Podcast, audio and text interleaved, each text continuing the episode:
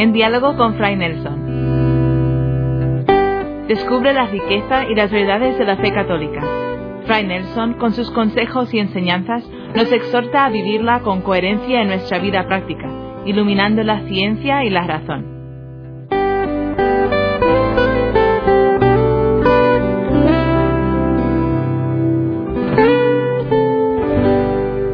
Vamos a suponer, mis amigos, que soy un experto en construcción de molinos. Molinos, moler, soy un experto. He dedicado mi vida entera a la construcción de molinos. Sé 2.315 formas de construir molinos. Es decir, soy una autoridad en molinos. Es una suposición. Pienso en molinos 18 horas al día. Casi no descanso porque siempre estoy ideando nuevas formas de hacer molinos. Son mi obsesión, son el amor de mi vida, los molinos. En esas circunstancias, un amigo mío empieza a preocuparse porque dice, mira, este Nelson se ha vuelto completamente monotemático. Adivina de qué hablo yo molinos, no sé hablar de otra cosa. Entonces mi amigo, un buen amigo que tengo en España, me regala un clásico de la literatura universal, Don Quijote de la Mancha. Bueno, yo empiezo a leer Don Quijote de la Mancha y encuentro, ya sabes qué, un pasaje donde este personaje, Don Quijote, se encuentra con los molinos los molinos de viento. Seguramente recuerdas que Don Quijote, en esa escena, no ve molinos, lo que él ve son gigantes que tienen unos brazos descomunales. Es una escena muy bien escrita, es, un clásico, por algo lo llamamos así. Pero resulta que yo soy un experto en molinos y me pongo a leer lo que escribe Miguel de Cervantes y llego a una conclusión. Qué mal libro, qué pésimo libro, qué diseño tan anticuado y tan ineficiente de molino. Desde mi óptica, porque yo he dedicado toda la vida a los molinos y los molinos y más molinos, lo único que me ha interesado en esa obra maravillosa, universal, en ese clásico, es la manera como describe los molinos y no me ha dejado satisfecho porque digo es un modelo anticuado e ineficiente. Seguramente mi amigo y muchos otros que conocieran esa situación dirían, pero es que el tema del Quijote no son los molinos. O sea, sí menciona esa escena, sí tiene la escena de los molinos de viento, pero ese no es el centro, ese no es el mensaje del Quijote. El Quijote tiene muchísimas más cosas, muchísimo más profundas que contar. Lo de los molinos es casi un asunto accidental. Es una de las muchas ilustraciones de la condición en la que se encuentra este personaje al que llamamos el Quijote. Es una de las muchas ilustraciones, son muchas. Porque si vamos al caso de Dulcinea, por ejemplo, esa especie de enamorada que él tiene en su mente, esa es otra ilustración de la condición en la que él se encuentra. Entonces, mi amigo va a decir, mira, Nelson no ha entendido nada, no ha entendido nada del Quijote. Como él vive obsesionado con su tema de los molinos, cuando le he presentado ese libro, pues lo único que le ha interesado son las tres o cuatro páginas de los molinos de viento y se acabó. Evidentemente yo sería un muy mal lector del Quijote si fuera una persona tan completamente obsesionada con los molinos. ¿A qué viene esta historia? A que lo que le ha sucedido al Quijote en esta narración que yo acabo de hacer es lo que le ha pasado a la Biblia con muchos científicos. Hay muchos científicos que 18 horas al día están pensando en temas de ciencia, los métodos de la ciencia, los resultados de la ciencia, las aplicaciones de la ciencia. Eso es lo que ocupa su mente, eso es lo que ocupa su corazón. Y cuando les presentan la Biblia, entonces creen que la Biblia es otro libro de ciencia y que tiene que responder a las mismas preguntas que ellos tienen en su mente todo el tiempo. Entonces, cuando van a tratar a la Biblia como un libro de ciencia, se quedan decepcionados. Como el experto en molinos se queda decepcionado al leer el modelo anticuado que describe Miguel de Cervantes. Pero esa decepción, por una parte era perfectamente previsible, y por otra parte no está diciendo nada malo del Quijote, de la obra. Está diciendo más bien hasta dónde mi mente se ha encerrado en el tema de los molinos sin salir de ahí. Eso es lo que le sucede a muchos científicos con la Biblia. Las preguntas de la ciencia son fascinantes. Las preguntas de la ciencia son bellísimas. Y los logros de la ciencia hay que contarlos entre los más altos de la raza humana. Yo no tengo nada contra la ciencia. La iglesia no tiene nada contra la ciencia. La fe no tiene nada contra la ciencia. Nada. El problema no es la ciencia, ni el problema es la fe. El problema es cuando tú llegas con una mirada de constructor de molinos a leer el Quijote y no te interesa ver nada más sino eso. Porque obviamente cuando una persona está buscando en el Quijote un manual de ingeniería para el siglo XXI en molinos, va a quedarse decepcionado.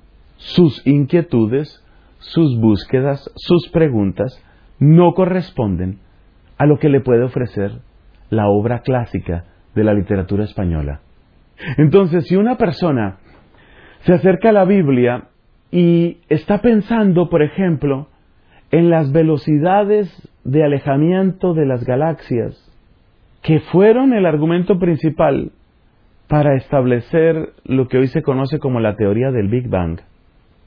Si mi gran obsesión como científico es describir qué es lo que ha sucedido para que las galaxias que conocemos estén desplazando a las velocidades que conocemos, si esa es mi preocupación y si 18 horas al día estoy pensando en eso, pues es muy lógico que cuando yo voy a la Biblia y me encuentro que el libro del Génesis me dice, pasó una tarde, pasó una noche, el día primero, el día segundo, el día tercero, cuarto, quinto, sexto, en una semana quedó hecho el mundo.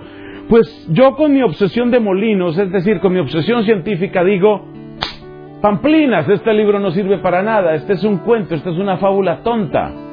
Y entonces voy a burlarme de la gente que cree en la Biblia. Y entonces voy a decir que la Biblia es simplemente el fruto de una época en que la gente no había aprendido a hacer buenos molinos, no habían aprendido a hacer buena ciencia. ¿Cuál es la manera correcta de acercarse a un libro como el Quijote? Evidentemente, si yo soy un diseñador y constructor de molinos, de la nueva vanguardia, la generación ultimísima de construcción de molinos, y me acerco al libro del Quijote, lo primero que tengo que hacer es darme cuenta que el Quijote no es eso, no va por ahí, tiene otra intención cuenta una historia diferente. Yo tengo que salir de mi mundo mental para leer cualquier autor. Yo tengo que salir de mi mundo mental en el sentido de que tengo por lo menos que hacerme la pregunta fundamental. Y la pregunta fundamental es, ¿a qué quiere responder este autor? ¿Cuál es su intención? ¿Cuáles son sus inquietudes? ¿Cuáles son sus posibilidades de lenguaje? Yo tengo que hacerme esa clase de pregunta. Sin eso, sin eso no, no voy a entrar nunca en el Quijote. Lo que le puede pasar al experto en molinos es exactamente eso. Nunca entró en el Quijote, nunca. Permaneció encerrado en su mundo. Y eso le pasa a muchos científicos con la Biblia. Entonces el científico permanece encerrado en su mundo y no se da cuenta a qué preguntas quiere responder la Sagrada Escritura. Y por consiguiente, como toda la predicación cristiana tiene que ver con aquello que nos enseña la palabra de Dios. Porque la teología y la predicación brotan de la palabra de Dios. Entonces, una mala comprensión de la palabra de Dios lleva a una imposibilidad de comprender, como se suele decir en España, de qué va la teología. Es decir, eso para qué sirve, para qué interesa, qué bien puede aportar. Yo no me voy a enterar qué es teología, para dónde va la teología, o de qué va la teología. Yo no me voy a enterar de eso, no voy a tener idea de qué es eso, si no me pregunto en primer lugar, ¿para qué existe ese libro llamado Biblia? Yo necesito hacerme esa pregunta. Necesito descubrir la Biblia desde su intención. Y esa pregunta no es demasiado difícil de responder. De hecho, hay autores que han dado respuestas brillantes, inteligentes y sintéticas. Una que me gusta es esta. La Biblia no describe cómo se mueven los cielos, sino cómo se va al cielo. Bueno, es una manera de describir que la preocupación de los autores sagrados no es exactamente la astronomía. Y si yo voy a tomar la Biblia como un libro de astronomía, como un libro de arqueología, incluso como un libro de historia en el sentido técnico de la palabra, no voy a encontrar mucho y no voy a lograr mucho. Porque voy a ser como aquel constructor de molinos que se fue decepcionado de su breve lectura del Quijote. ¿Qué clase de preguntas puede responder la ciencia? ¿Y a qué clase de preguntas quiere dar respuesta la palabra de Dios? Vamos a mirarlo. La ciencia, y cuando digo ciencia me refiero a la ciencia moderna, es decir, al rostro que adquirió la ciencia gracias a los trabajos del siglo XVII, XVIII y siguientes. Hombres como Galileo, como Kepler, como Newton sobre todo, le dieron un rostro particular a la ciencia. Ese rostro particular la ha convertido en un instrumento maravilloso para un objetivo muy preciso. Instrumento maravilloso porque nadie puede negar los logros de la ciencia, pero para un objetivo muy preciso. ¿Cómo procede la ciencia? ¿Cuál es, en síntesis, su método? Bueno, seleccionas un fenómeno, algo que te interesa, algo que quieres estudiar, lo tratas de una manera controlada, dentro de un ámbito controlado, y la palabra control es muy importante aquí, estableces hipótesis sobre cuáles son las reglas de acción o de interacción de esos em, objetos, seres, cosas, fluidos, gases, energías, fuerzas, campos, estableces unas reglas, esas reglas técnicamente se llaman unas leyes, pero tú no las estableces como el que impone una ley, sino tú intentas descubrir esa ley. Por eso haces una hipótesis y aquí viene la parte más importante. Sometes a prueba tu hipótesis. Si sucede que ese mundo controlado de tu laboratorio reafirma lo que tú tenías como hipótesis, podemos decir que hay una primera validación. La ciencia moderna funciona a base de validaciones, es decir, nada está confirmado para siempre. Es una búsqueda permanente de una descripción cada vez más exacta, cada vez más completa, cada vez más firme. Pero es un camino que no termina. Tal vez uno de los ejemplos más famosos en la historia del pensamiento humano es lo que sucedió con la formulación de Newton, Isaac Newton, y la formulación de Einstein, Albert Einstein. Newton describe unas leyes del movimiento y describe por consiguiente qué tiene que suceder no solo en la Tierra, sino también en los cielos. Pero luego llega Einstein y descubre que, aunque es muy buena la fórmula de Newton, no va a ser exacta, no nos va a dar los mejores resultados cuando están implicadas velocidades realmente grandes, velocidades próximas a la velocidad de la luz. Y ciertamente la luz, como todos los campos electromagnéticos, se desplaza a enorme velocidad. Estamos hablando de unos 300.000 kilómetros por segundo. Entonces Einstein le mejora la teoría a Newton, o de hecho establece una nueva teoría. Cabe pensar que en el futuro haya otra persona, otro genio, hombre o mujer, que vea la postura y la propuesta de Einstein como un caso particular dentro de algo más general y entonces nos diga, lo de Einstein funciona en estas condiciones, pero es insuficiente para estas otras condiciones. Por ejemplo, cuando se trata de asuntos de gravedad, que en este caso no quiere decir de mucha seriedad, sino de la fuerza de la gravedad, como se dice informalmente, es muy posible que haya que hacer ajustes para ver si logramos entender cosas como lo que se llama energía oscura. Pero no entremos en ese detalle, solamente observemos cuál es el proceso, cuál es la marcha del método científico. Escoges un fenómeno, lo aíslas, lo controlas, haces unas hipótesis y a medida que esas hipótesis son confirmadas o rebatidas, tienes que ir reajustando un cuerpo de conocimientos que de esa manera pues representa lo que se sabe hasta ese punto. La ciencia está siempre en construcción. Ningún científico dice, yo voy a estudiar todos los fenómenos en todas sus interacciones durante todos los tiempos. No. Tiene que recortar. Ningún científico dice, dentro de esto que voy a estudiar aquí, voy a dejar que todas las variables cambien. No. Tiene que controlar. Ojo a los verbos. Recortar. Controlar. Ningún científico dice, este fenómeno me parece interesantísimo, me parece bello, me parece apasionante. No, tiene que medir. Medir. Controlar, pero antes de controlar, recortar. Entonces, recortar, controlar, medir.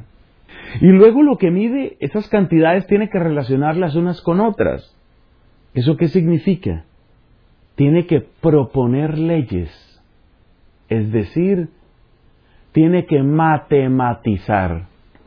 De un modo ideal, esa matemática tiene que llegar a una ecuación diferencial, probablemente en un campo vectorial, probablemente en un campo de tensores, ya se mirará en qué campo, en qué área de la matemática, pero será una expresión matemática.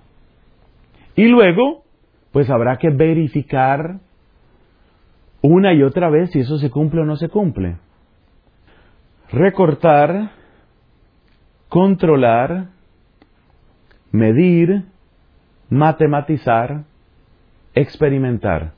Experimentar significa en este caso hacer experimentos que produzcan medidas. Y luego vuelve y funciona.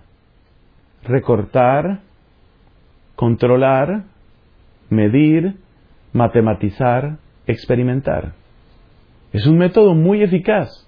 Hay otras maneras de describir ese método y hay otros que lo han descrito seguramente mucho mejor que yo. Pero creo que la descripción es honesta y es suficientemente completa para esta discusión.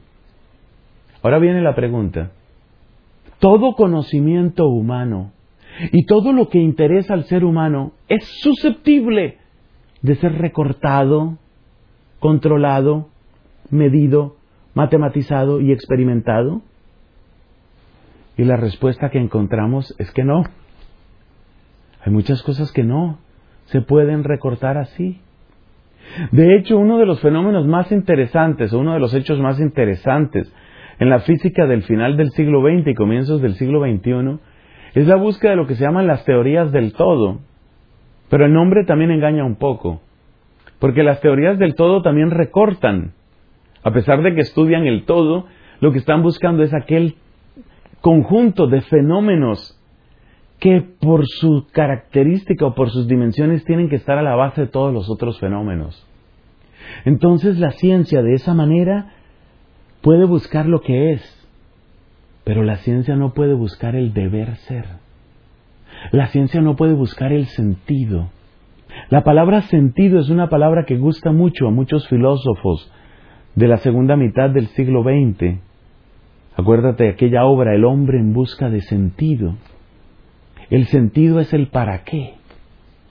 Las dos grandes preguntas que la ciencia difícilmente puede abordar y yo creo que no puede responder son el deber ser y el para qué. Y resulta que esas son las dos preguntas más importantes desde el punto de vista de la predicación y del testimonio y de la fe y de la palabra de Dios.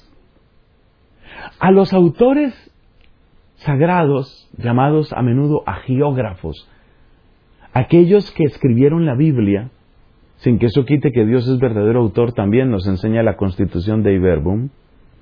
Para los agiógrafos, lo que les interesa no es encontrar la expresión matemática que dé cuenta del avance y retroceso del planeta Marte, porque Marte en los cielos hace un recorrido de ida y de vuelta, se devuelve un poquito y luego sigue.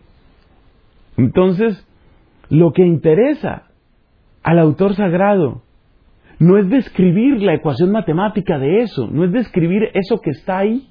Lo que le interesa al autor sagrado es eso qué significa para el ser humano. Es decir, cómo se debe vivir y para qué estamos. Y esas preguntas, que son las preguntas que nos conciernen a todos, porque no todo el mundo interesa en las ecuaciones de Marte, esas preguntas son las que aborda la Biblia. No le pidas a la Biblia un manual de construcción de, molinos de viento. No le pidas las ecuaciones de Marte. Pídele a la palabra de Dios que te cuente un poco sobre el deber ser, cómo puedes y debes llegar a ser, y cuál es el sentido, cuál es el gran para qué de tu existencia. Sobre esto, con la bondad de Dios, seguiremos comentando, pero antes debemos tocar también la filosofía. Y eso haremos, así lo permite el Señor, y que Él te bendiga.